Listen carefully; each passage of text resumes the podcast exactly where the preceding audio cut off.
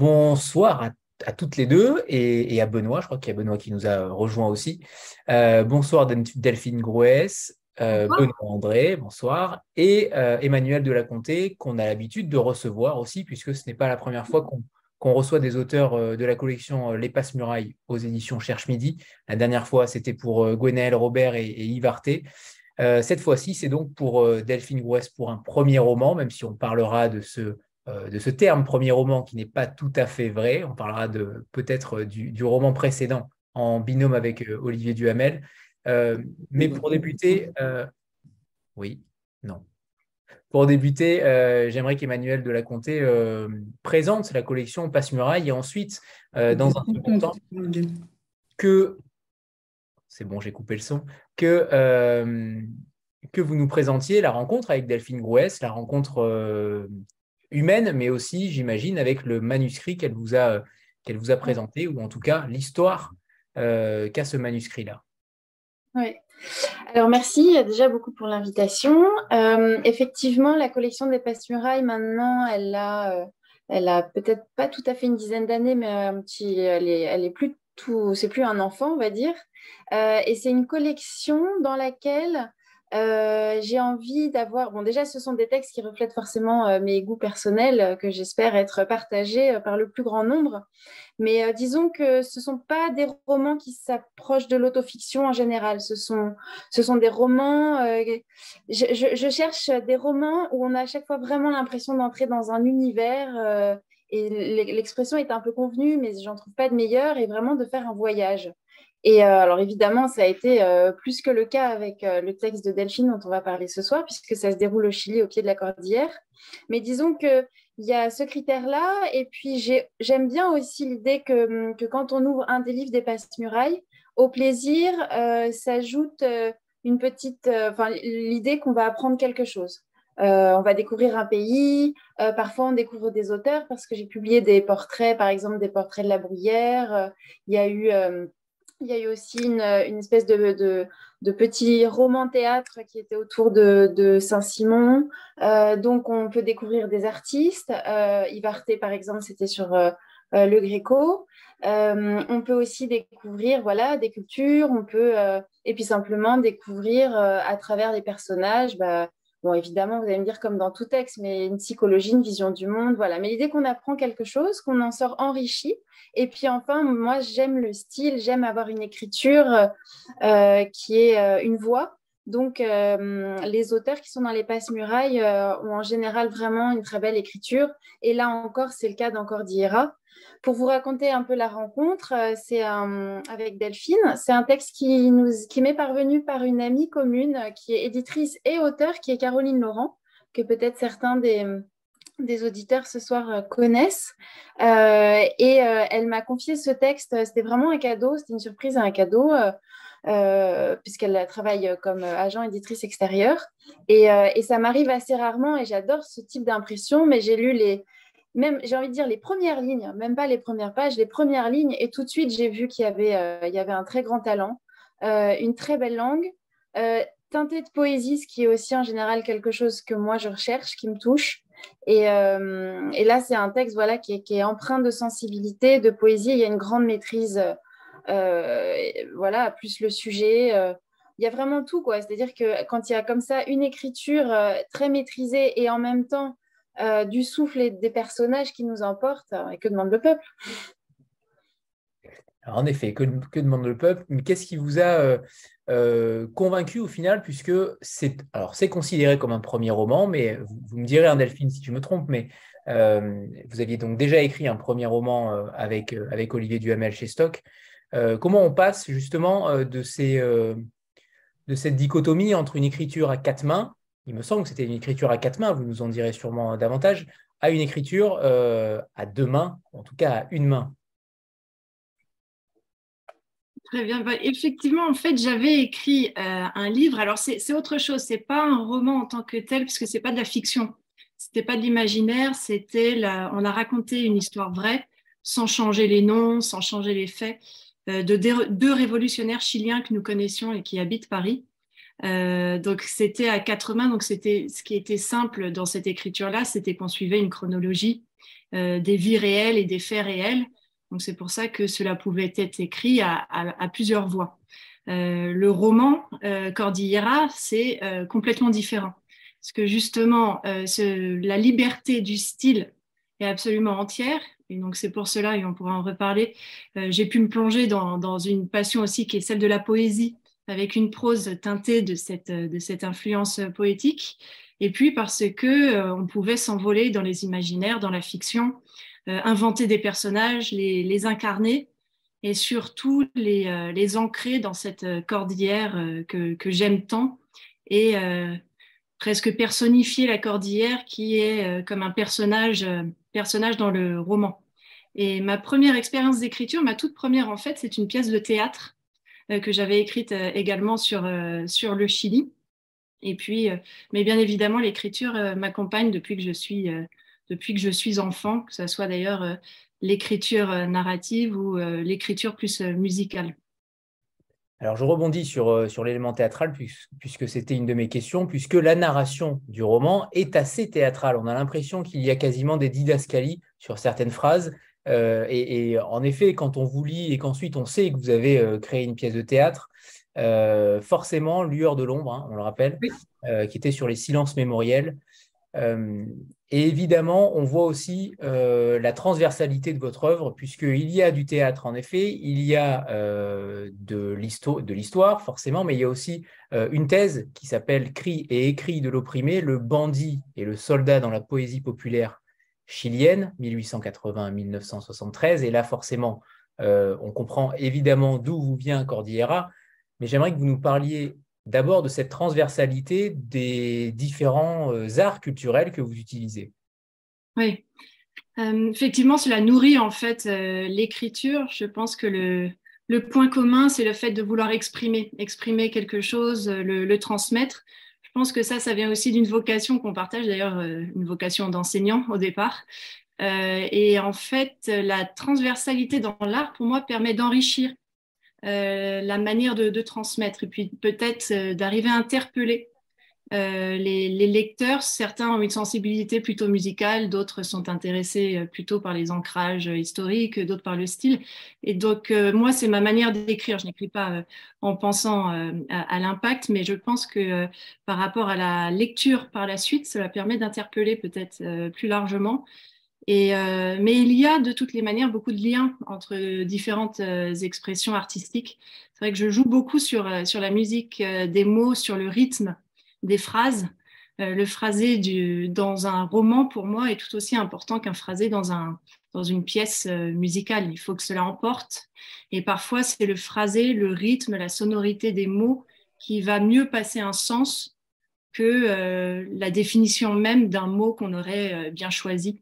Euh, donc souvent, il faut aussi faire confiance à ça. C'est le, côté un peu euh, sensibilité, sensation, perception qui permet de transmettre ce qu'on souhaite transmettre en termes d'émotion, euh, qui permet d'accompagner des personnages, des personnages qui, dans Cordillera, en fait, se transforment, puisque fait, on suit une famille tout au long de, de, plusieurs années. En fait, c'est quasiment 30 ans. Euh, dans, le roman, avec parfois quelques sauts euh, dans, le temps. Et donc, c'est euh, pour deux petits garçons, par exemple, qui sont des personnages au départ, qui sont des enfants, c'est quasiment le roman initiatique. Et donc, il faut que l'on accompagne ces transformations de rythme et puis d'intuition qu'on peut transmettre justement avec, en croisant différents modes artistiques. À quel moment vous décidez de, de créer une œuvre À quel moment vous décidez de créer un roman, une pièce de théâtre ou autre chose? Le, matériau euh, final que vous allez euh, créer, euh, comment vous le choisissez? Parce que ça aurait pu, Cordillera, être une pièce de théâtre. Clairement, ça aurait pu. et c'est peut-être le cas, ça sera peut-être le cas plus tard. mais en tout cas, on a l'impression que les deux sont conjointement liés. En tout cas, j'y ai vu, il y a beaucoup de dialogues, euh, il y a en effet beaucoup de, repères euh, sensoriels et, visuels qui nous permettent de nous imaginer parfaitement dans une, dans une pièce de théâtre.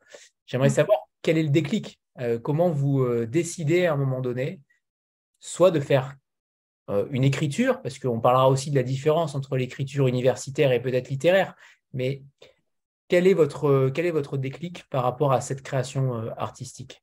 Oui. Alors, je vais parler de la, pièce de théâtre par la suite, mais Cordillera, c'est un roman au long cours parce que cela fait presque 15 ans que je l'avais en tête, le roman, en fait. Euh, après, il a fallu l'écrire et je me suis enrichie tout au long de ces années de, plusieurs expériences. Mais l'histoire, je l'ai eue très vite en tête et pour moi, il était clair que c'était un roman euh, dès le départ parce que j'avais besoin de ce déploiement, de ce temps long du roman et euh, de plonger dans certaines descriptions qu'on ne peut pas avoir au théâtre. Le théâtre passe par d'autres moyens pour donner à voir, pour donner à sentir. Mais là, pour moi, la nature le temps long de la nature, à la fois avec le temps saccadé, lorsqu'on reprend les tempêtes, le côté un petit peu plus euh, rugueux euh, de la nature, pour moi, passait par euh, la prose et était porté aussi par les, sonorités poétiques pour parfois transmettre quelque chose qui est difficile à exprimer dans un ressenti face à une nature puissante, parce que la cordillère euh, des Andes, pour tout, c'est à une force tellurique qui est impressionnante.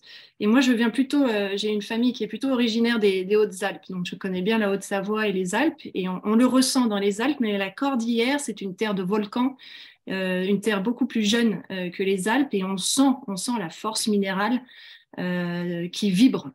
Alors, au-delà du fait qu'au Chili, en plus, cela vibre, cela tremble très souvent avec les tremblements de terre et c'est une terre euh, puissante puisque lorsqu'on revoit le pays, c'est quand même le désert le plus aride au monde euh, qui est le nord du Chili.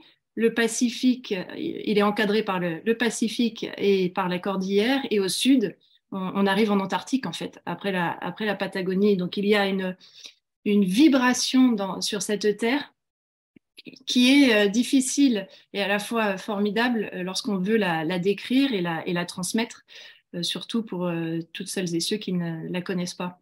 Et ensuite, pour la lueur de l'ombre, là, c'était un déclic, mais, mais différent. je n'avais jamais pensé, en fait, écrire une pièce de théâtre. Et c'est un fait, c'est une aventure et une rencontre à Santiago qui a fait que je l'ai écrite.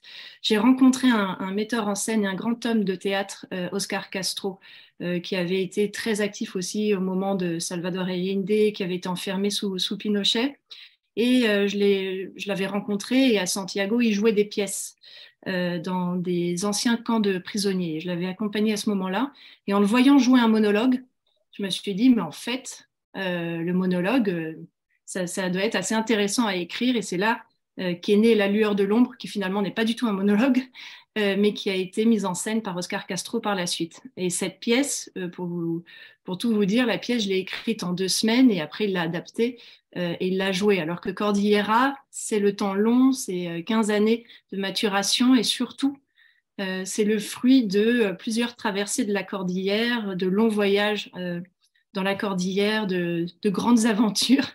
et puis, vous parliez de ma thèse tout à l'heure, la, thèse euh, m'a également nourri par rapport à tout ce qui était le, personnage d'Esteban et du vieil oncle euh, aveugle Démétrio, qui est le poète populaire et le troubadour, puisque ça, c'était un autre de, mes grands centres d'intérêt qui était euh, cette poésie populaire, l'improvisation, les joutes, et puis ce talent de de, ces paysans qui étaient souvent analphabètes euh, euh, au début du XXe siècle et qui euh, étaient des poètes absolument hors pair et qui maniaient l'art des rimes. et qui, étaient, qui ont inspiré d'ailleurs Pablo Neruda et les, plus, les poètes qui sont plus connus au, Chili par la suite. Alors j'aimerais qu'on revienne sur le Chili, puisque vous êtes, alors actuellement, vous êtes, il me semble, hein, directrice de l'Institut des, compétences et de l'innovation à, à, Sciences Politiques. mais comment on, on tombe en pamoison devant un pays comme le Chili Est-ce que c'est par la littérature? Est-ce que euh, c'est par tout simplement euh, la vie familiale, la vie privée, peu importe Mais quel est l'angle euh, d'amour pour le Chili? Puisqu'il est noté que vous arpentez la cordillère des Andes à cheval chaque année et que vous vous aventurez seul dans les lieux les plus sauvages. Alors forcément, ça nous intrigue. Et on s'intéresse à, cet amour pour ce pays si lointain de la France et en même temps avec des, euh, euh, des passerelles, euh, j'imagine, qui, qui sont assez évidentes. Oui. Alors, la passion, tout d'abord, pour tout ce qui était latino-américain, euh, vient depuis, depuis mon enfance, euh, peut-être parce qu'un arrière-grand-père euh, était parti au Mexique au début du XXe siècle, même s'il est revenu, donc il y avait peut-être des histoires familiales aussi qui, qui m'avaient bercé pendant l'enfance. Mais depuis petite, je réagissais à la, à la, musique, à la musique hispanique. donc ça a été un intérêt que, que j'ai pu développer pendant mon, mon enfance et ensuite j'ai choisi d'étudier euh, j'ai fait des études sur l'Amérique latine euh, en Angleterre, parce qu'au départ, je me dirigeais vers une profession, plutôt je voulais être professeur des écoles. il me fallait une licence, donc j'avais choisi les études latino-américaines euh, pour développer tout ça. Et, et, le Chili, en fait, et c'est pour ça que je donne ce même cours chaque fois à mes étudiants chaque année, c'est la découverte par une professeure à Londres qui donnait un cours sur la culture, les arts et le lien avec euh, la protestation et les mouvements politiques dans le cône sud, et notamment le Chili. Et il y a eu une classe où elle nous a fait écouter des chants protestataires des années 60 euh, et 70. Et là, euh, j'ai été complètement interpellée. Donc là, j'ai été appelée en fait par la musique d'abord, parce que c'était une chanson, il y avait les rythmes euh, du folklore euh, chilien, mais également euh, parce que ces textes étaient tous très poétiques. Donc il y avait la poésie aussi du, texte qui, est absolument sublime. Il y a plusieurs compositeurs et auteurs qui ont écrit des, des vraies œuvres d'art. Et donc par la suite, j'ai souhaité poursuivre mes études, c'est pour ça qu'ensuite j'ai fait un doctorat, parce que c'était le Chili qui m'y entraînait, parce que je voulais continuer à travailler sur ces sujets-là. Et la première fois que je suis allée euh, au Chili, c'était pour suivre justement cette génération de chanteurs euh, protestataires de la nouvelle chanson chilienne qui avait donc euh, qui s'était épanouie dans les années 60 et 70, puis en exil, notamment en France. Et je les ai suivis pour une tournée. Ils m'ont invité. ils m'ont invité à faire une tournée avec eux au Chili. C'est comme ça que j'ai découvert le Chili pour la première fois. Et ensuite, pour mes recherches, euh, j'alternais mon temps entre les archives nationales pour euh, retrouver les feuilles volantes, comme ce que nous, on avait euh, en France d'ailleurs dans, les siècles précédents. Donc les feuilles volantes des troubadours, troubadours pour retrouver les, les, légendes, les folklores, les contes populaires. J'alternais mon temps entre les archives et la découverte des campagnes pour retrouver les plus anciens et qui nous livrent aussi, qui partagent à l'oral cette tradition qui vient depuis l'âge médiéval euh, espagnol d'ailleurs. Et évidemment, dès que j'ai mis un pied dans la cordillère, là, ça a vibré de nouveau. Et euh, je suis cavalière depuis, euh, depuis toujours. Et donc, c'était naturel avec les, en plus la culture des arrieros, des huasos, qui sont donc des équivalents des gauchos au, Chili j'ai commencé à, monter dans la cordillère à cheval avec des mules, euh, accompagnées d'abord et puis ensuite euh, assez rapidement euh, avec un ami gaucho. et parfois on se séparait, donc je pouvais aller en solitaire pendant quelques jours dans, la cordillère pour la traverser. cela soit, et j'avais commencé ma première expérience de traversée de la cordillère, était dans cette région du Maule, donc la, région vinicole du Chili, et c'est pour cela que le roman commence dans cette région-là qui m'a quand même bien marqué sur ces premières, euh, ces premières ascensions. Et donc depuis, je le fais chaque année. Et là, je rentre de Terre de Feu, où j'ai été euh, justement en décembre et janvier, une terre magnifique battue par les vents, et pour reprendre mon poste ensuite à Sciences Po, ce qui fait un contraste qui est parfois assez intéressant. Ouais. voilà. Justement, par rapport à, ces voyages que vous effectuez, comment se matérialise euh, la littérature? Est-ce que vous euh, comment se matérialise votre, euh, votre métier d'écrivain? Est-ce que vous avez des, des, carnets et vous écrivez sur place ou au contraire vous laissez une certaine maturation des impressions, des paysages?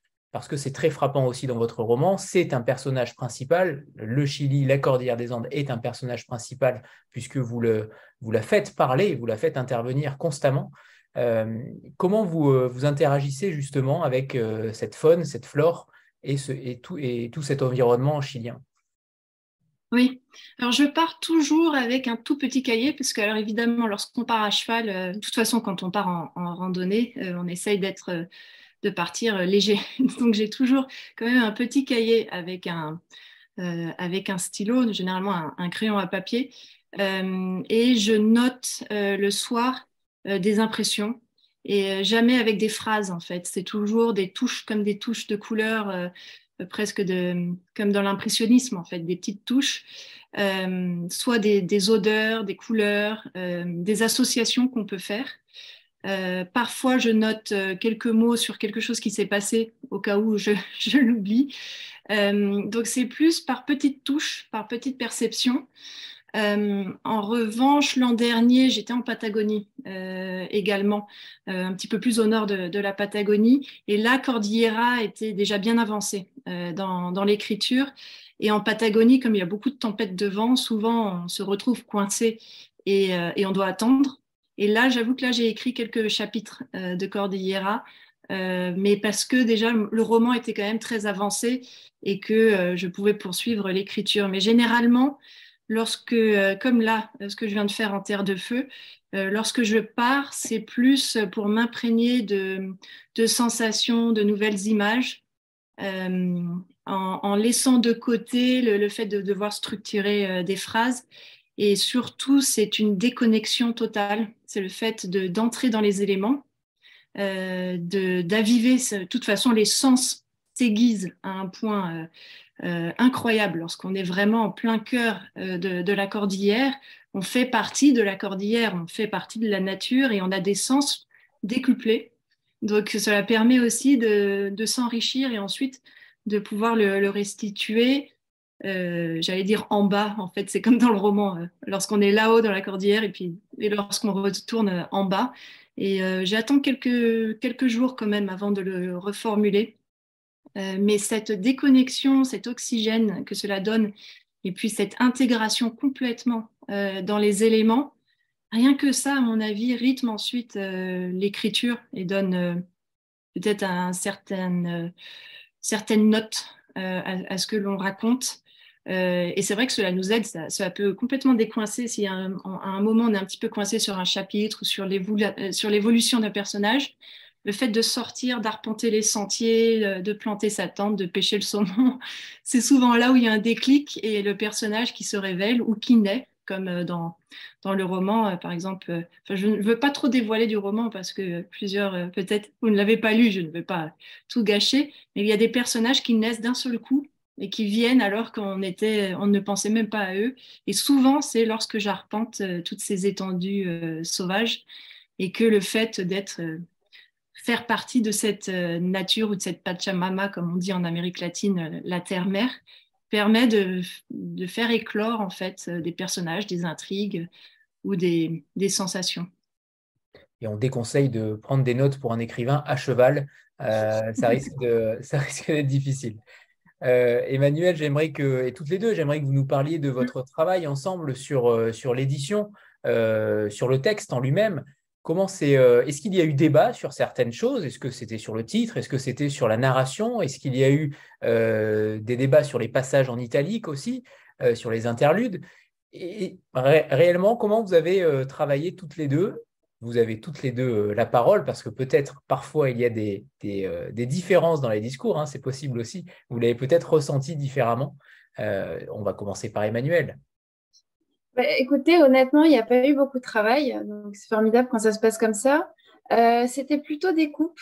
Euh, parce qu'effectivement, euh, vous parliez des passages en italique et moi je les aime beaucoup dans le texte parce que euh, c'est des passages assez, c'est les passages les plus poétiques, les plus lyriques et je trouve que c'est, on ressent bah, comme dans le lyrisme, c'est le principe du souffle. Et je trouve que euh, un roman qui parle de la cordillère, on sent le vent, on sent le souffle. C'est vraiment, c'est vraiment le mot qui me vient à propos de ce livre, c'est le souffle que je, que je mettrais aussi avec l'idée de liberté. J'ai vraiment ressenti, euh, j'ai vraiment ressenti la liberté, sans doute que Delphine éprouve quand elle part euh, à cheval comme ça dans la cordillère. Et, c'est, et ces passages en italique qui rythment le texte font ressentir ce souffle. Mais c'est vrai que je trouvais que euh, par moment, euh, on était tellement emporté par la narration, par ce qui arrivait au personnage, que ces coupures, parfois, c'était un peu trop, c'était un peu frustrant, et donc je lui en ai fait enlever quelques-uns. Alors peut-être que ça a été euh, douloureux pour elle, ça je ne me rends pas compte, mais c'était principalement ça. Sinon, ça a été des détails, sans exagérer, c'était parfois des virgules, quoi.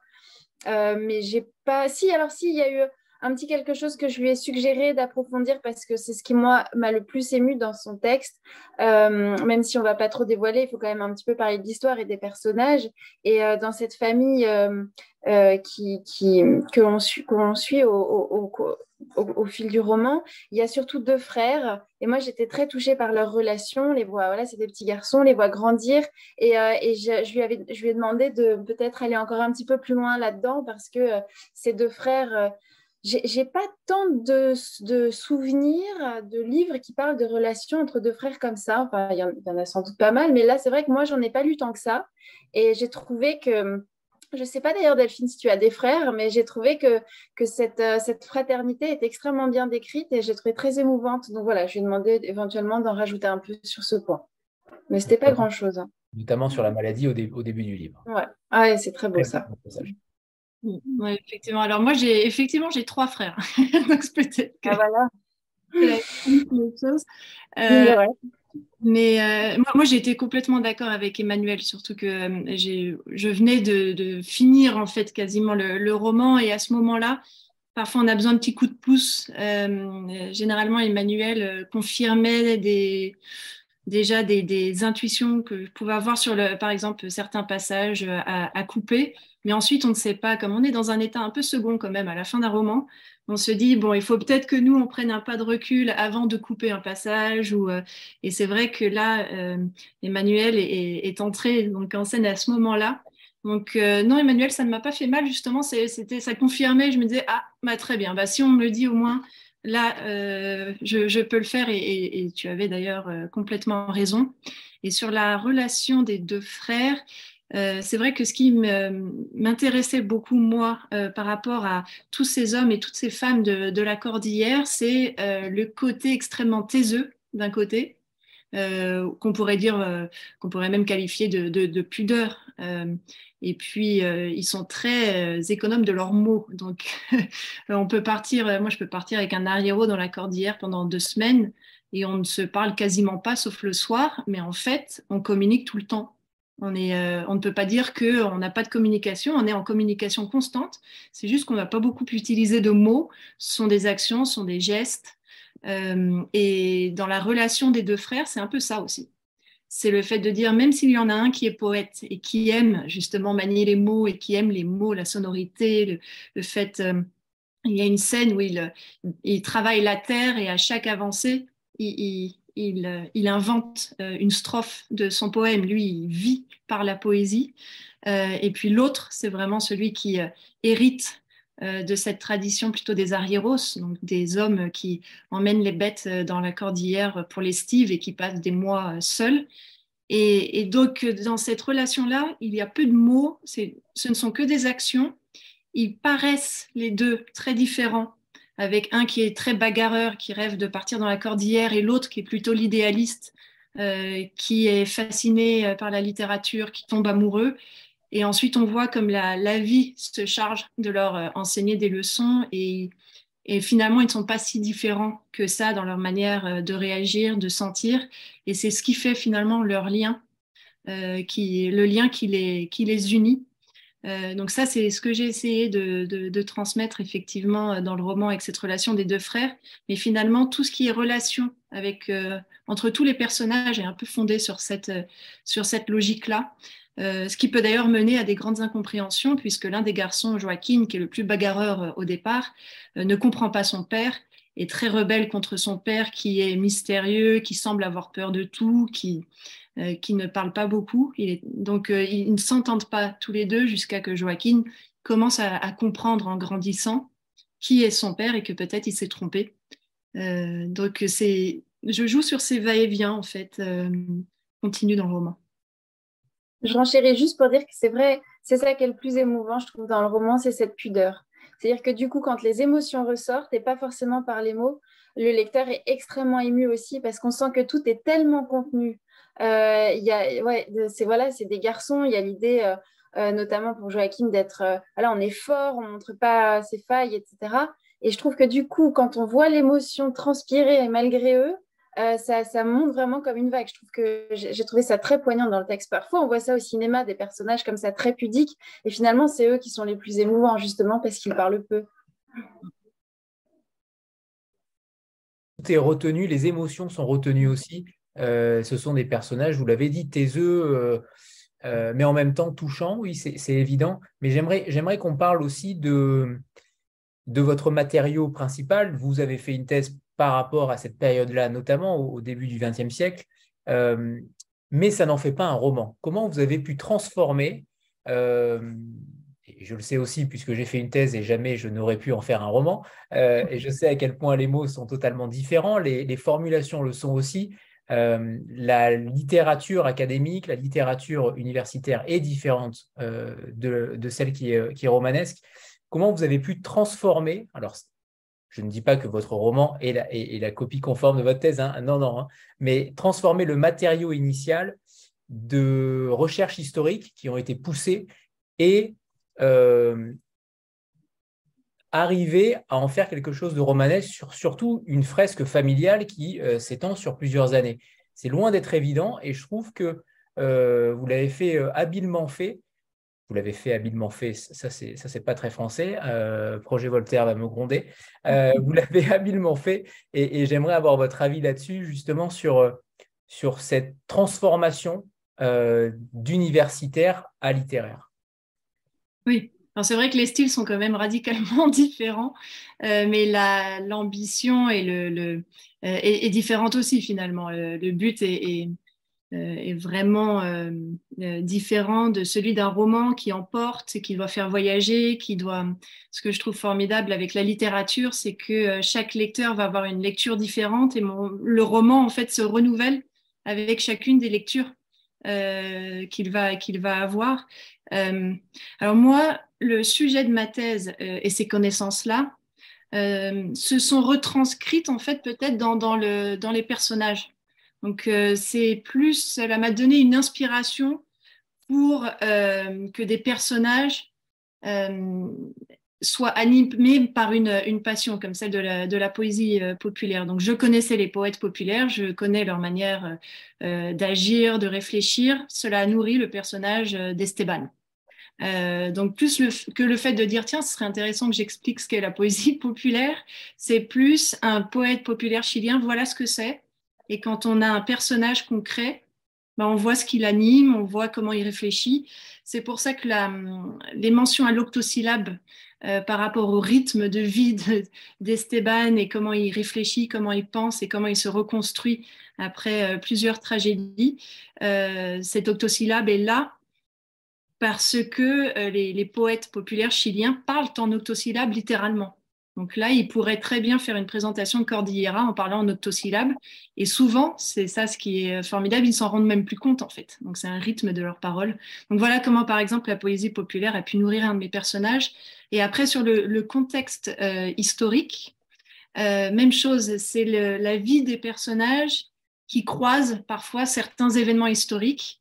Euh, et on ne peut pas faire abstraction de ça lorsqu'on a un roman qui est qui, qui qui se déroule autour de 30 ans, en plus avec des voyages euh, dans des régions, des déracinements, des exils. Euh, l'histoire a forcément euh, eu un effet sur, sur le personnage, soit est un mur dans lequel il peut rentrer, soit l'a façonné à créer certains traumatismes comme celui que, que, peut connaître le patriarche de la famille et qu'on comprend un petit peu par la suite. Donc l'histoire, c'est un petit peu plus la toile de fond et qui vient soit modeler euh, soit euh, blesser euh, les personnages. Et en termes, moi, d'équilibre d'écriture, c'est vrai qu'après plusieurs années d'écriture académique, même si je n'avais jamais arrêté d'écrire moi à côté, j'ai écrit beaucoup de nouvelles, évidemment qu'on n'a pas publié, mais, mais j'écrivais toujours à côté de la poésie ou de, la prose, parce que j'avais besoin de cette échappée, justement, de cette liberté euh, qu'on n'a pas forcément euh, dans, l'académique. J'avais besoin de laisser libre cours euh, à une autre manière de parler, une autre manière de sentir et de voir, de voir les choses, mais qui peut être complémentaire. Hein. D'ailleurs, j'utilise beaucoup la littérature dans mon enseignement pour expliquer l'histoire, par exemple. donc, c'est il y, a toujours un enrichissement un petit peu mutuel des deux, mais c'est vrai que la liberté de, la qu'offre la littérature pour moi est quand même cette force la plus importante que je peux avoir euh, dans ma vie. Et c'est pour ça qu'Emmanuel est obligé de faire des coupes ensuite. Exactement. Il y a trop de flots parfois. Euh, c'est aussi un livre sur l'amour des livres, l'amour du livre. Il y a un très beau passage que vous allez euh, nous lire à présent euh, sur l'amour du livre. tous les lecteurs qui aiment évidemment l'odeur et la sensation d'avoir un livre entre les mains sont conquis, ont été conquis par ce passage et vont l'être forcément. Delphine, c'est à vous. Très bien, merci. Esteban s'évadait, se vouait à la puissance de la lecture à la vénération sensorielle du livre. Chaque moment était clé dans l'amorce de l'envoûtement. Prendre le livre entre ses mains, sentir sa texture, l'odeur du papier. Déchiffrer le titre, tourner lentement la première page, l'ultime respiration avant d'amorcer la lecture, la première phrase, l'envoler. Le col du mi-roman, la reliure qui bascule, les feuillets qui s'éclipsent, les dernières pages qui filent entre les doigts, l'irruption du blanc closant le texte, la couverture qui se referme dans un soupir, le silence, la séparation, voire le deuil, puis le renouveau. Merci et vous aurez droit à deux extraits tout à l'heure supplémentaires. Euh, alors, il n'y avait pas de passé simple dans cet extrait-là, mais il est extrêmement présent ce temps et il est euh, très peu utilisé euh, en littérature contemporaine. C'est bien dommage, mais ça peut paraître un détail et en même temps, c'est une force du texte. Ça fait partie du cœur du texte. Est-ce qu'il y a eu, est-ce que c'était déjà dès le début une, quelque chose que vous alliez vous imposer ou en tout cas quelque chose que vous vouliez mettre en place? Euh, mais cet usage-là, il est, j'imagine, pas anodin. Peut-être qu'il l'est, mais ça, m'étonnerait. Euh, j'aimerais que vous nous en disiez davantage sur cet usage-là. Est-ce que euh, Emmanuel a pu avoir peut-être des réticences par rapport à ce temps-là? On sait que dans certains romans, les éditeurs changent le temps de la narration. mais cet usage-là, à mon sens, c'est aussi une force du roman, parce que déjà, on ne le voit pas souvent. Et ça amène euh, un côté passéiste qui est que vous vouliez forcément montrer puisqu'on se déroule, puisque l'histoire pardon se déroule au début du XXe siècle. Emmanuel, tu veux répondre euh, d'abord sur ton. Euh, en fait, c'est étonnant. C'est vrai que j'avais pas. Enfin, c'est vrai qu'il y a énormément de textes au présent maintenant, mais c'est triste si tous les livres sont au présent. On a quand même, on n'a pas tant de temps que ça. Donc, si on, on tue ce pauvre passé simple, euh, c'est quand même une autre perception du, c'est une perception du réel euh, dont on va se priver. Euh, non, je trouvais que ça allait, enfin honnêtement, je, moi, il y a un peu une idée d'urgence, de, tension, de là, là, il y a, l'idée de, de, se promener avec les personnages, ça se déroule sur une période longue. Donc, il y avait, enfin, en plus, je pense ça aurait été impossible à écrire au présent parce que vu que ça se déroule sur 30 ans, euh, je pense qu'à un moment donné, ça aurait coincé. Euh, mais ça m'a pas du tout donné l'impression d'un livre qui soit vieillot, en fait. Euh, vraiment pas. Enfin, après, je sais pas. Moi, j'ai l'impression de lire quand même, heureusement, pas mal de textes qui se déroulent au passé simple. Mais peut-être que je me rends plus compte aussi à force. C'est vrai que je fais pas forcément attention à ça. Mais là, j'ai trouvé que ça coulait de source et, à, aucun moment, ça ne gêne l'élan de lecture, en fait. Pas du tout possibilité que ce soit à l'imparfait et non pas forcément au simple. Voilà. Évidemment, au passé, bien sûr.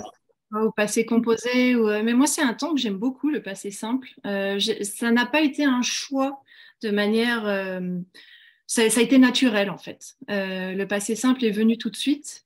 mais c'est aussi la richesse de la langue française parce qu'on passe du passé simple. Ensuite, lorsqu'on est dans un, dans un dialogue, on va aller au passé composé. Puis après, je casse souvent la narration en mettant des passages au présent euh, et je pense que cette richesse de la langue française nous permet de mettre aussi un rythme différent euh, dans la narration, au-delà du fait que le passé simple, en plus, a de très belles sonorités. et, donc, cela peut aider euh, parfois dans, dans, les phrases. et puis peut-être que je suis influencée par l'espagnol qui utilise beaucoup le, le passé simple. donc pour moi, ça n'a même pas été une question. En revanche, la, l'alliance et la différence entre euh, différents temps, j'ai joué dessus euh, dans, le, roman, ça c'est sûr. J'ai beaucoup joué sur l'utilisation de temps différents et euh, sur la manière de parler différente selon les, personnages et des voix narratives différentes selon les moments du récit. Au début, on commence avec parfois des, et on, pourra le voir dans les passages peut-être par la suite que je vais lire, on, se met à la place d'un enfant qui parle et cet enfant finalement il grandit. Donc après, il y a un autre style lorsque je parle de ces personnages lorsqu'ils sont adultes et on retrouve un enfant à la fin du, à la fin du roman qui de nouveau reprend, reprend cette voix enfantine. Et puis avec mon jeu justement de ces passages en italique, qui sont des passages au présent généralement, où je romps le, rythme de la narration avec cette narratrice, et on sait euh, que c'est une narratrice parce que euh, du fait des accords euh, dans les verbes, mais on ne sait pas en fait qui narre et qui a vu et qui, qui sait. Et donc, je joue justement sur ce temps du présent avec une narratrice qui est une voix à la fois très intérieure parce que je passe par la première personne et à la fois très extérieure parce que c'est un peu la conteuse aussi de, de l'histoire et elle a une vision euh, qui, qui, prend euh, plusieurs, euh, plusieurs formes. On se demande vraiment qui, qui cela peut être pendant, pendant tout le roman, et qui est à la fois une voix enfantine et à la fois une voix extrêmement sage qui montre une certaine maturité. Et omnisciente. Et omnisciente. cela dit, c'est vrai que c'est une question intéressante parce que il y a quelque chose que je trouve très, très, hum, très beau dans le roman, c'est ce travail sur la temporalité. C'est-à-dire qu'on suit plusieurs générations euh, je veux pas trop dévoiler, mais bon, disons qu'on s'arrête au moment où il y a une génération qui arrive et tout ça se déroule dans la cordillère qui forcément domine euh, les personnages et qui, qui donne, qui, qui, qui, sera toujours là, euh, qui, qui, était là plusieurs, avec les, des personnages qui étaient là des siècles avant, des gens qui seront des siècles après. Et je trouve que d'avoir ces personnages qui passent à côté d'un paysage immuable, ça mmh. crée quelque chose d'assez universel en fait. Ouais. C'est vrai que ça, c'est quelque chose, moi, qui m'interpelle qui toujours. Le fait de dire, nous, on passe en quelques années, euh, on, est parti alors qu'on pense qu'on est immortel. Et, euh, et, à côté, on a la cordillère qui est là depuis toujours. On a des chaînes euh, multicentenaires. Dans le sud, dans, dans, la région des lacs du Chili, on a les araucarias qui peuvent avoir 600, 700 ans. Et nous, on passe, on est à côté et on s'éclipse rapidement. Et pourtant, on, a toujours l'impression que rien ne nous va, va ne nous arriver, que la vie, on la contrôle, elle est à nous, que la nature, on la contrôle, elle est à nous. Mais en fait, on est vite rappelé à, un autre type de raison et euh, avec cette conception du temps qui est complètement différente dès lors que euh, on parle de l'échelle de la nature et de la terre. Alors j'aimerais qu'on parle de cette famille, de cette famille Silva, euh, parce que en effet les personnages sont différents, sont ambivalents. Les deux frères sont ambivalents. Euh, le père et la mère sont ambivalents aussi. Mais alors, je ne vais pas vous demander d'en choisir un, mais j'aimerais quand même euh, savoir comment les personnages ont évolué à travers le roman. Est-ce que certains se sont durcis? Est-ce que certains se sont au contraire euh, ramollis pendant votre écriture? Qu'est-ce qui est-ce que véritablement dans votre tête, est-ce que vous écrivez avec un plan? Est-ce que vous avez une généalogie aussi qui est déjà faite dès le départ? Puisque ça fait quand même 15 ans qu'il euh, est dans votre tête, il est dans votre esprit. Euh, comment ça a évolué? Est-ce que certains personnages euh, sont devenus, négatifs, positifs, mais en tout cas, comment ils ont évolué à travers votre, votre manière d'écrire? Oui, alors ça c'est toute la magie de l'écriture justement, parce qu'on peut, avec les personnages, je trouve ça toujours formidable, parce qu'on se dit on est euh, on est les auteurs, on peut faire ce qu'on veut de, ce, personnage, c'est notre pâte à modeler, mais en fait pas du tout. Le personnage, il s'impose, il est là et c'est lui qui nous prend la plume euh, à certains moments. Et c'est un côté euh, qui, moi, me, passionne. justement, il faut se laisser guider. Parfois, il faut remettre sur le chemin de la narration. Mais généralement, le personnage mûrit et se, transforme aussi par notre, au moment où on est en train d'écrire. Euh, alors j'avais, moi, sur le, côté généalogique, j'avais quand même euh, la vision de cette famille. Euh, le patriarche et la matriarche n'ont pas beaucoup bougé depuis le moment où je les ai imaginés. mais ensuite, ce sont les, enfants. Et comme tout enfant, ils se sont métamorphosés beaucoup plus vite que ceux qui avaient déjà 40 ans, 50 ans au moment du début du roman. Euh, Esteban, euh, donc euh, Esteban qui est ce jeune poète idéaliste et qui va qui va être très meurtri par la vie et qui va tenter de se, de se relever. Esteban n'a pas évolué, pas énormément, c'est pas énormément transformé. Celui qui s'est le plus transformé, c'est Joaquin. Par rapport à, mon idée originale. Et ensuite, il y en a qui sont nés, et heureusement qu'ils sont nés, parce que je ne sais pas ce que je ferais sans eux euh, aujourd'hui, qui sont devenus des personnages euh, importants et qui m'ont accompagné pour, pour terminer le, roman. Joaquin était au départ plus secondaire. Et en fait, c'est finalement avec Esteban, ils sont sur le même euh, sur le même niveau maintenant. Ils sont tout aussi importants l'un que l'autre. Et ça, c'est Joachim qui a, avec son petit caractère euh, bagarreur et euh, téméraire, qui a gagné un petit peu sa place dans le roman. Au départ, c'était plus la relation d'Esteban avec lui, c'était un petit peu l'antithèse qui m'intéressait, et puis ensuite, il a pris son envol. donc, il est devenu un personnage beaucoup plus important dans le, dans le roman toutes les, scènes, il y avait plusieurs scènes de Joaquin que j'ai écrites dès le départ d'ailleurs. Euh, et ensuite, le roman m'a amené vers, vers ces scènes plus euh, euh, vers la fin du roman de, par rapport à, Joaquin. le fait que je sache comment le personnage allait terminer et comment il allait se transformer dans le roman m'ont aidé au moment où je le développais de plus en plus dans les premières pages du roman.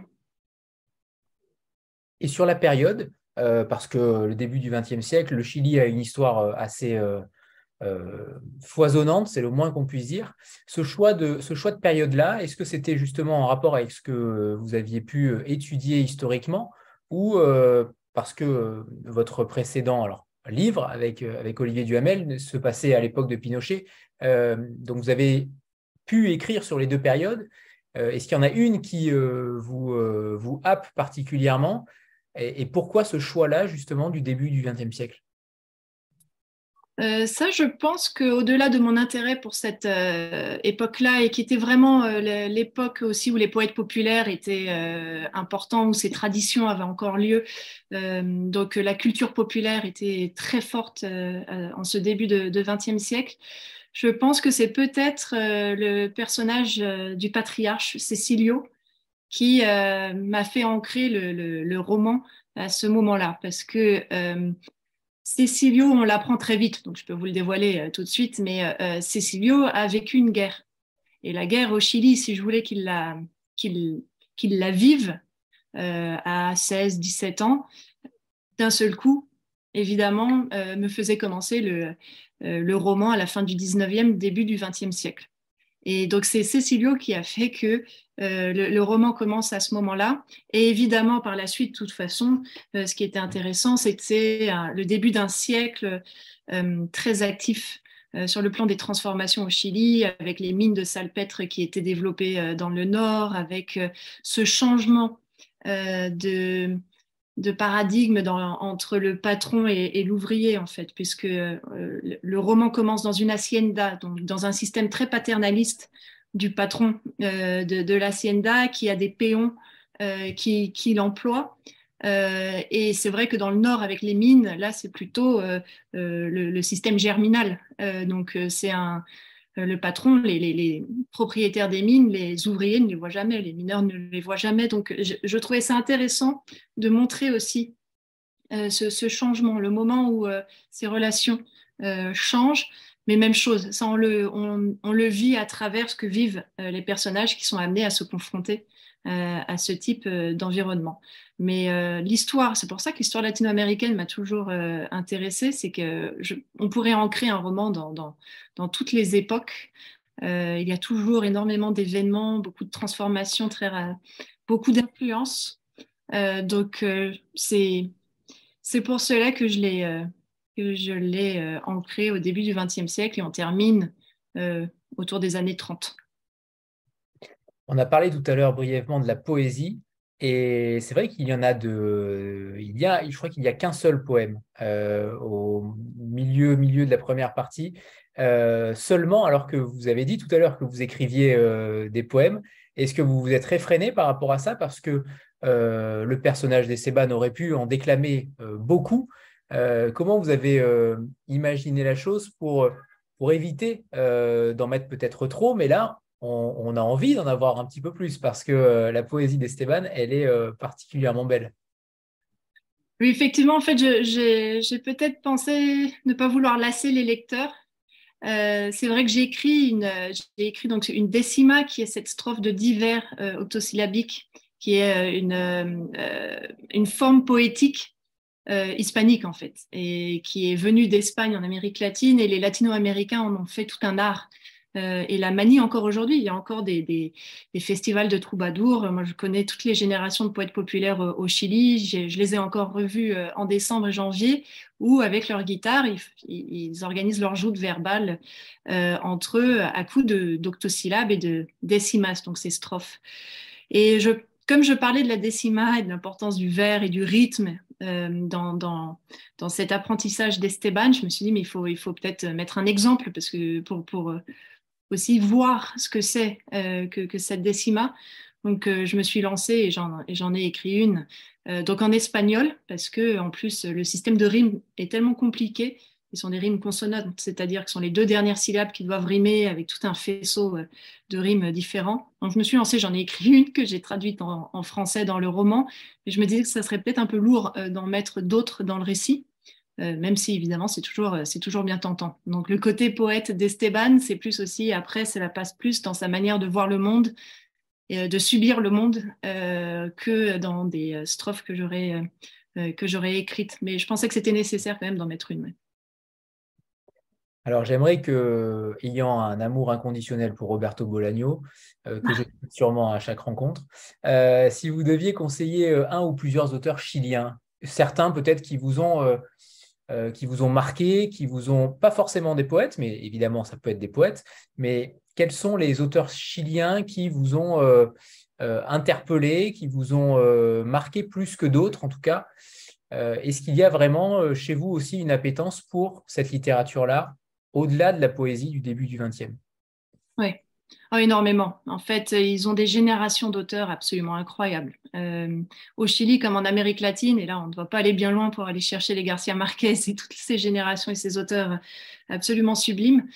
Euh, au Chili, euh, il y a un auteur qui est peu connu. Alors, Bolaño, je vous rejoins complètement. donc ça, un inconditionnel de Bolaño. mais un auteur qui est peu connu en France, un auteur chilien qui s'appelle José Donoso, euh, je vois que Marilyn est connectée depuis la librairie française de Santiago. Donc, euh, José Donoso, qui est, un, écrivain chilien qui avait un style euh, qui était très novateur au moment où il écrivait, donc au milieu du, siècle. et il m'a toujours, il m'a toujours fasciné parce qu'il a, il a cette plume latino-américaine, mais un style très, très à lui. Euh, et puis ensuite, on a toutes les générations plus récentes euh, d'auteurs. Et évidemment, euh, nous qui sommes en France, je connaissais d'ailleurs très bien Luis Sepulveda, mais lui aussi, il a marqué quelque chose au, Chili lorsqu'il a, publié le roman qui lisait des, vieux qui lisait des, romans d'amour. et puis ensuite, il y a la poésie. mais de ceux qu'on connaît moins. Alors, Gabriela Mistral, que j'ai mis en Imkimpit d'ailleurs, euh, qui, est toujours digne d'être lue et redécouverte. Euh, et puis ensuite, euh, Pablo de Roca, qui a eu le malheur de vivre en même temps que Pablo, Neruda et qui, est moins connu, mais qui a une très belle plume.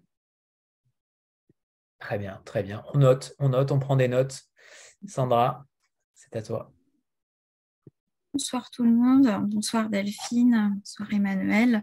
Euh, euh, alors moi, je n'ai pas lu euh, votre roman encore, Delphine. Euh, j'aime voyager, mais je n'ai jamais été très attirée par le monde hispanique. faut pas m'en vouloir.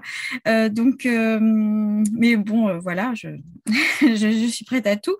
Mais enfin, j'aimerais savoir comment vous pourriez me convaincre en fait de découvrir votre roman. J'ai entendu beaucoup de choses ce soir qui pourraient éventuellement m'attirer, mais c'est vrai que en fait, j'ai encore, euh, enfin, j'ai besoin de, je sais pas, que vous me disiez un peu comment je peux euh, être attirée en fait par lui euh, encore davantage. Une sorte de speed dating en réalité. On va voir ce que, ça donne au bout de 15 secondes pour essayer de, convaincre. Alors, euh, déjà, si vous avez euh, une peur justement de, devoir vous lancer dans ce, dans ce monde euh, latino-américain que vous connaissez moins ou qui vous a moins attiré, il y a aussi ça, il y a le pouvoir de cette littérature où on est sur des thèmes universels. Donc oui, c'est basé en Amérique latine. oui, les, personnages sont empreints de cette culture, mais finalement, c'est une histoire, une fresque familiale, c'est une histoire de destin brisé, c'est une histoire d'idéaux, d'espoir, de retour. c'est une histoire d'amour. Euh, et euh, je pense que dans le côté découverte, plus que le fait de dire que la découverte serait l'Amérique latine, euh, c'est plus un plongeon, c'est le plongeon dans, dans une nature toute, puissance, toute puissante en fait, qui va faire peut-être cette différence avec d'autres ouvrages vous avez peut-être plus l'habitude de lire. Donc il faut faire confiance, il faut y aller, fermer les yeux et se laisser, se laisser emporter. Et après, vous direz, ah, c'était l'Amérique latine. Est-ce que vous pourriez nous lire un, deuxième extrait, Delphine, euh, pour donner envie à Sandra, bien sûr? Très bien.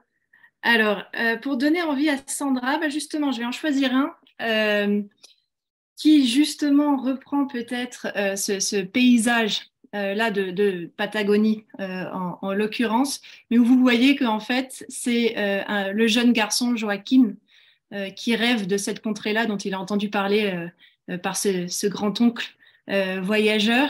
Et euh, c'est peut-être cette comparaison entre comme il voit la nature et comme il voit ces chevaux sauvages dont, on va parler, est-ce que cela reflète de son propre caractère à lui, de sa propre rébellion et de comment il est en train de se transformer? Donc c'est peut-être celui-là, Sandra, il est pour vous. Comme. Libre. Voilà ce que souhaitait être Joaquin.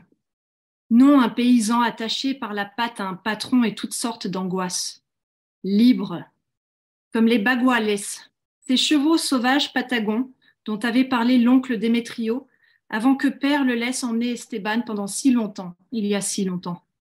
L'aveugle avait raconté qu'il arrivait du Grand Sud, là où il fait si froid que les glaciers flottent sur les lacs, que les nuages s'enroulent et que le vent tourne et tourne encore, que si on ouvre les bras, on peut s'envoler, que l'herbe est jaune, grise, verte, qu'elle danse en tornade, qu'elle chante, que les galets chantent aussi, qu'ils glissent et tonnent dans les vagues, que les glaciers sont azur, qu'ils ressemblent à des falaises de verre, à des bras de cristal qui embrassent la mer, dit le poète. C'était là que des chevaux avaient fui les enclos et rejoint les combes battues par les rafales. Ils surplombaient les lacs, ils traversaient les rivières déchaînées, ils se serraient les uns contre les autres dans les tempêtes, ils ne se cachaient pas, non, ils étaient fiers. Veillaient sur eux les gigantesques pics de granit des Torres del Paine, dont les doigts anthracites se tendaient vers le ciel, comme s'ils voulaient le déchirer. Ils étaient libres, libres de vivre dans l'immensité comme ils l'entendaient. Aucune frontière, ils ne subissaient les peurs de personne. Ils se défendaient du puma et du froid, non de minables bipèdes et du cloisonnement de murs. Personne ne pourrait leur passer une corde autour du cou les encercler, les condamner, c'était les hommes. Merci Delphine. C'est l'heure de la photo de groupe. C'est toujours l'heure de la photo de groupe à 20h. Voilà, préparez-vous.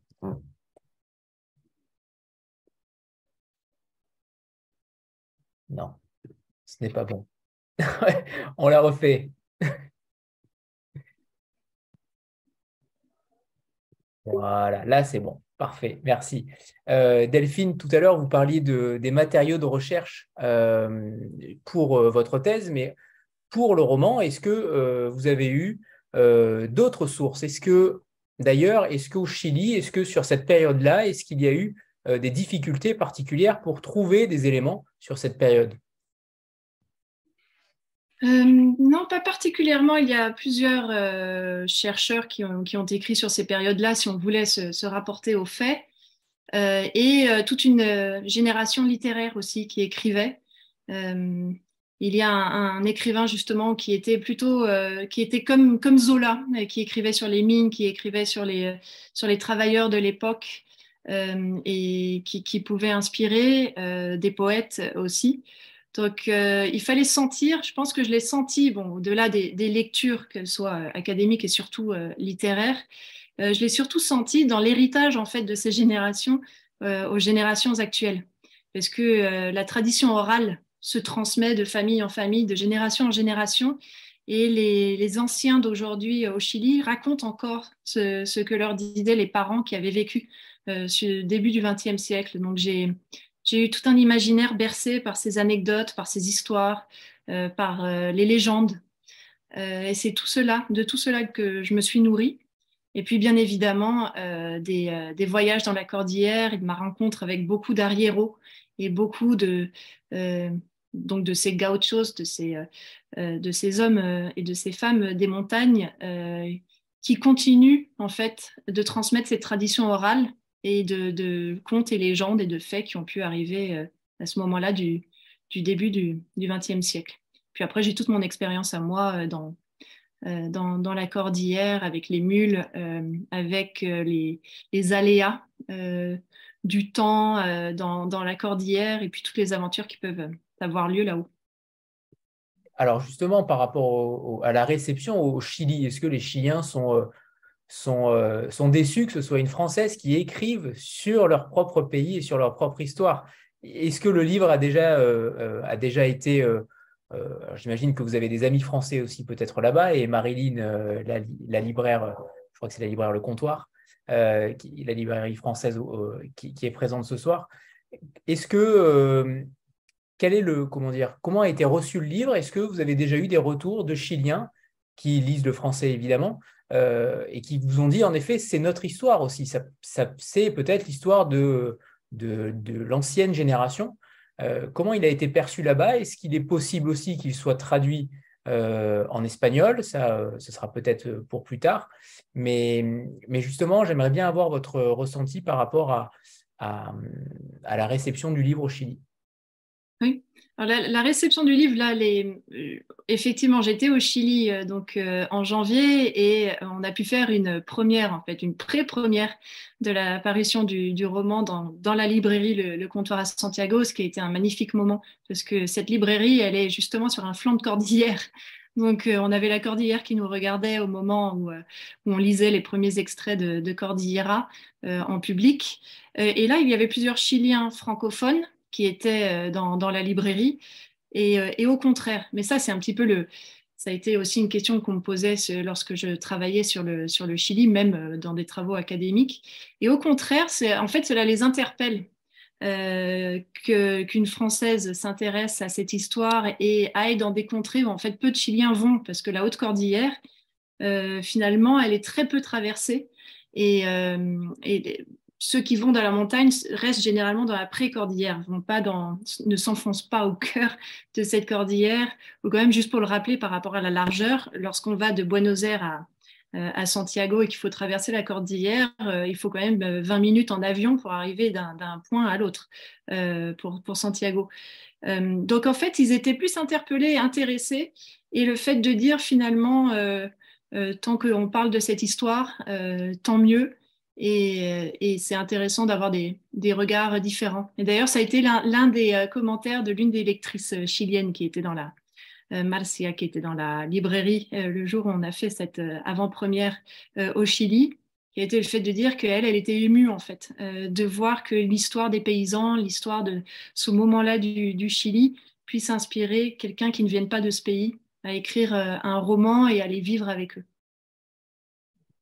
Est-ce que vous allez, euh, euh, même si le roman vient à peine de sortir, hein, évidemment, ça, il a à peu près 15 euh, jours, mais hum, est-ce que le Chili est véritablement votre, votre matériau littéraire? Est-ce que vous allez continuer de développer, que ce soit sur une période historique ou contemporaine, mais est-ce que vous allez rester sur le Chili ou, ou au contraire, vous allez peut-être avoir d'autres sujets qui vont fourmiller après la sortie de Cordillera mmh.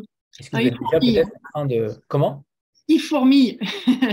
Donc effectivement, il y a plusieurs sujets moi, qui, que je pourrais reprendre. C'est vrai que le Chili, euh, ça a été euh, plutôt le fait que cela me fasse vibrer à ce point-là où je me disais, on, va, on va transmettre ça dans, dans un roman. Euh, c'était un sujet qui me portait, qui m'inspirait. donc c'était naturel.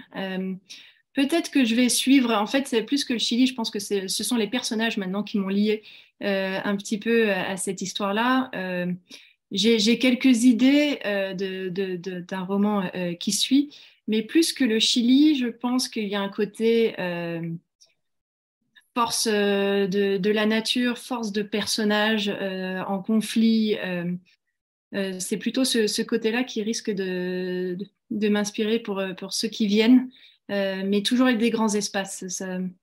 il y a le côté déploiement de, de, personnages qui, est ce qui me porte le plus en fait.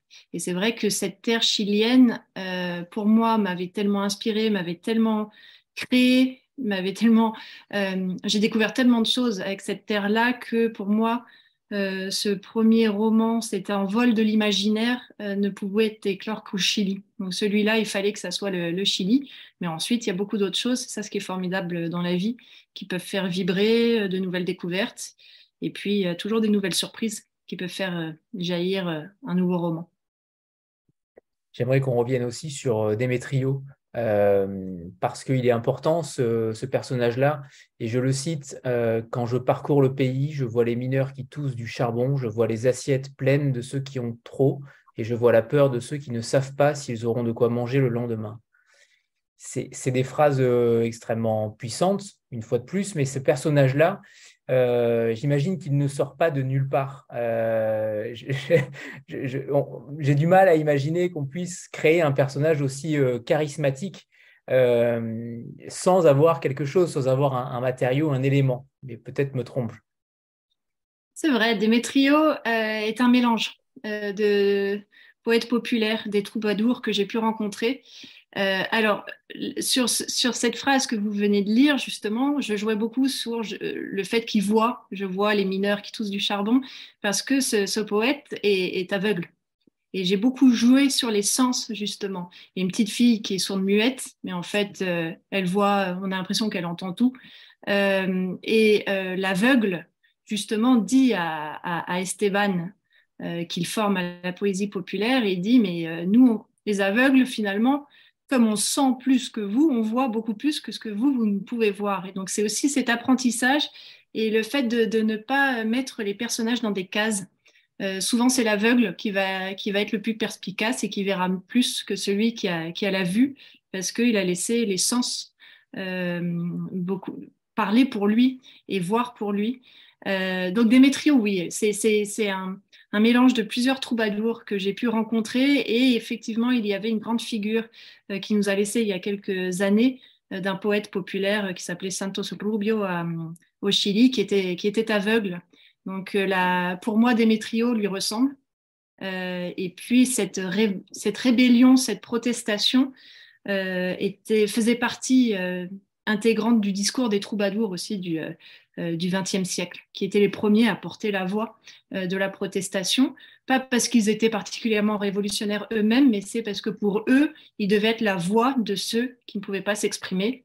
Euh, et, ils partaient dans, les campagnes, et parcouraient le Chili et donc s'imprégnaient de, cette réalité que vivaient les, les Chiliens, le peuple chilien à, ce moment-là. Donc, je suis ravie que Démétrio vous ait plu parce qu'on ne le voit pas longtemps et pourtant il est décisif et pour moi, il symbolise, euh, il symbolise l'ensemble des troubadours et de cette culture-là. Et il se parle avec, euh, avec Esteban en octosyllabes, c'est leur langage. Et ça, c'est euh, toujours intéressant. Vous avez testé aussi le dialogue en octosyllabes ou pas?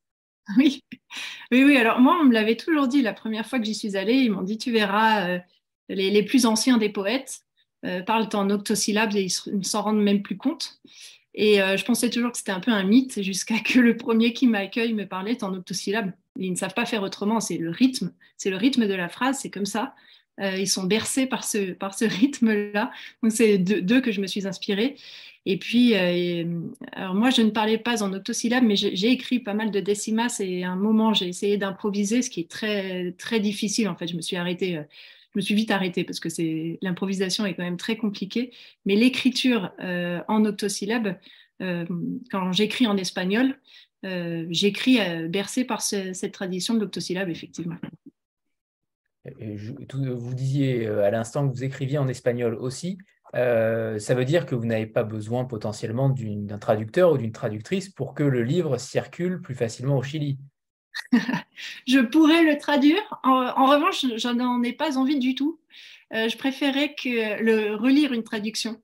Euh, et je pense qu'on euh, a plusieurs Chiliens qui pourraient très très bien traduire le texte et je préférerais qu'ils qu'ils le prennent, qu'ils le modèlent, qu'ils le travaillent, et ensuite moi le relire plutôt que de le traduire, parce que je pense, et ça c'est toujours propre aux, écrivains qui peuvent écrire en, différentes langues, lorsqu'on voit Nancy Houston qui peut écrire en français, en anglais, par, exemple. moi, je pense que si je devais traduire Cordillera, ce serait comme une réécriture, en fait. Donc, je préfère ne pas me lancer là-dedans. Très bien. Il y a une phrase sur la poésie qui m'a marqué aussi, euh, c'est celle-ci, la vraie poésie naît des fissures.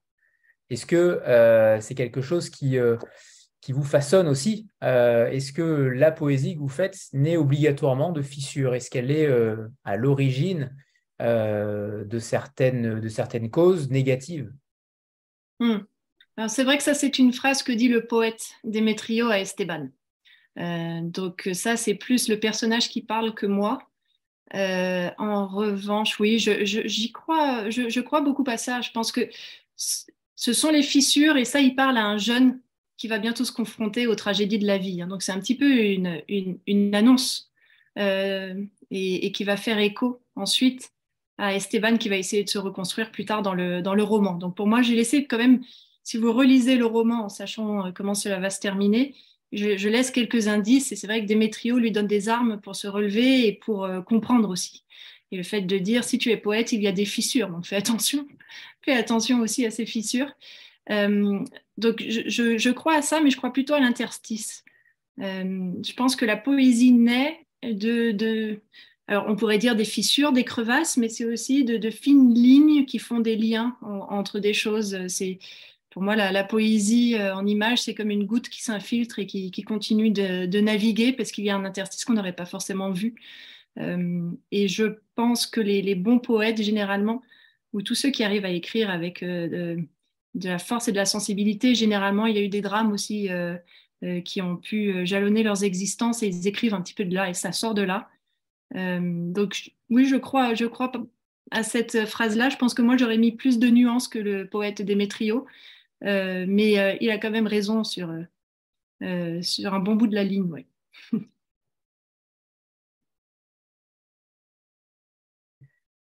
oui, c'est ce qui ce qui est beau dans, dans, la littérature, c'est que on peut vouloir on, pense que c'est nous qui donnons la parole aux personnages, ce qui est vrai dans plusieurs, de, plusieurs fois des, cas, mais après, parfois, ils disent des choses où on n'est pas d'accord, euh, mais ça fait partie du personnage en fait. Et euh, ça, c'est euh, leur source est plutôt dans ce qu'on observe autour de nous, puisqu'il y a des, personnes autour de nous qui peuvent penser comme ça, ou que de ce qu'on pense nous réellement.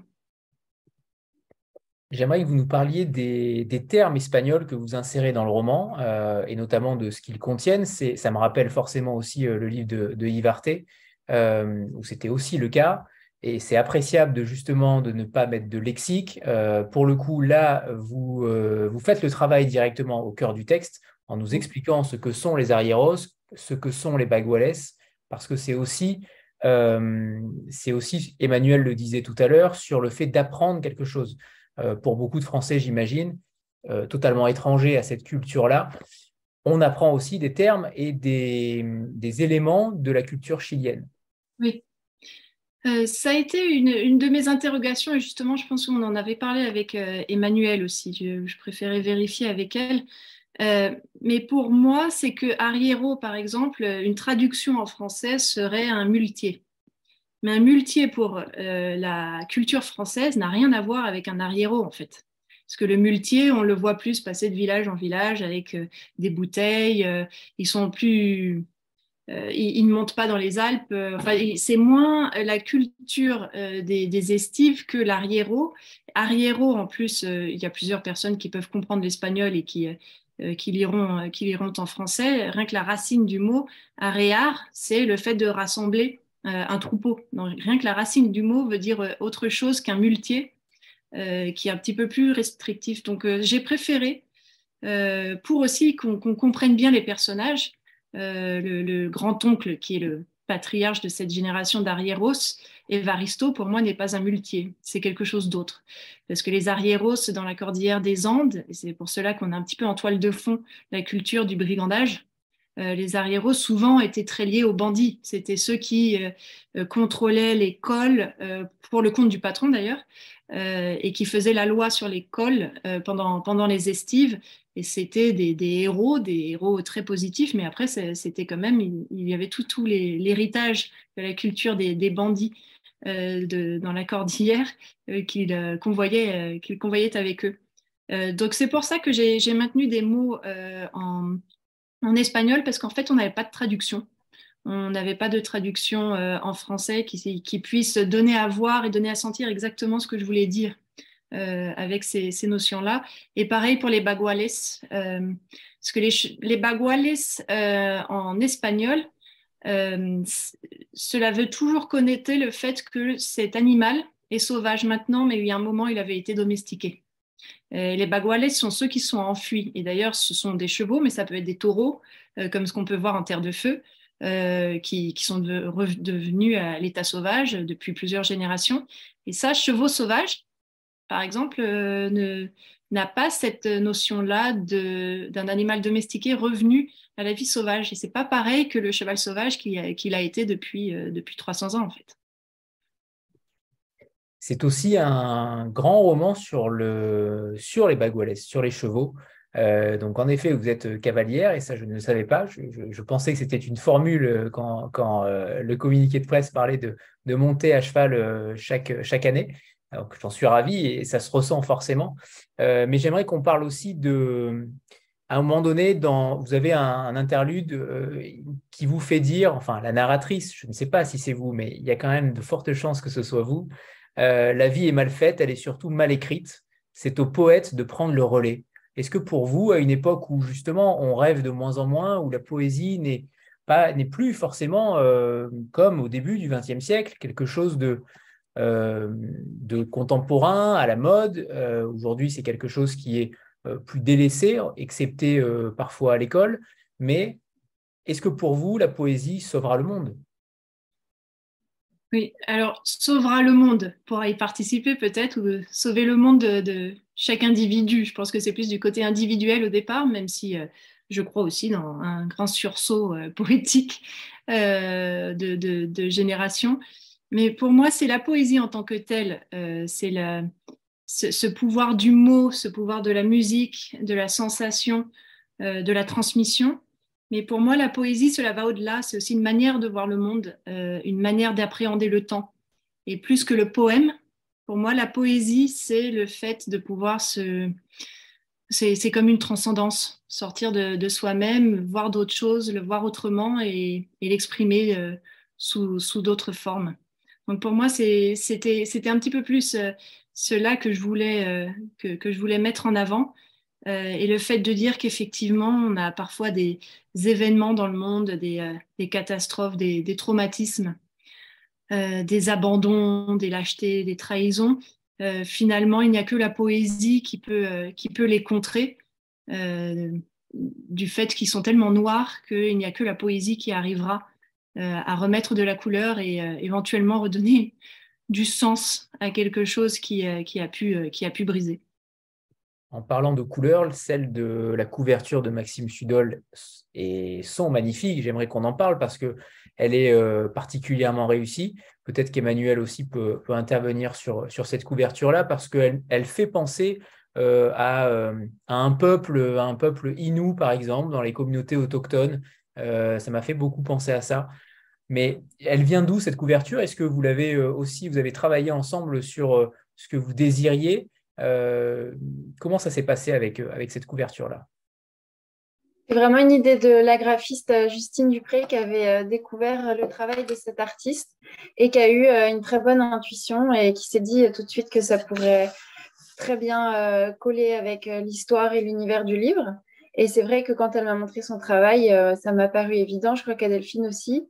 Et, ça rend vraiment compte du côté foisonnant du livre, de, l'entremêlement entre les personnages et les paysages avec euh, les animaux, euh, de, aussi de l'attachement très fort qui lie les personnages entre eux.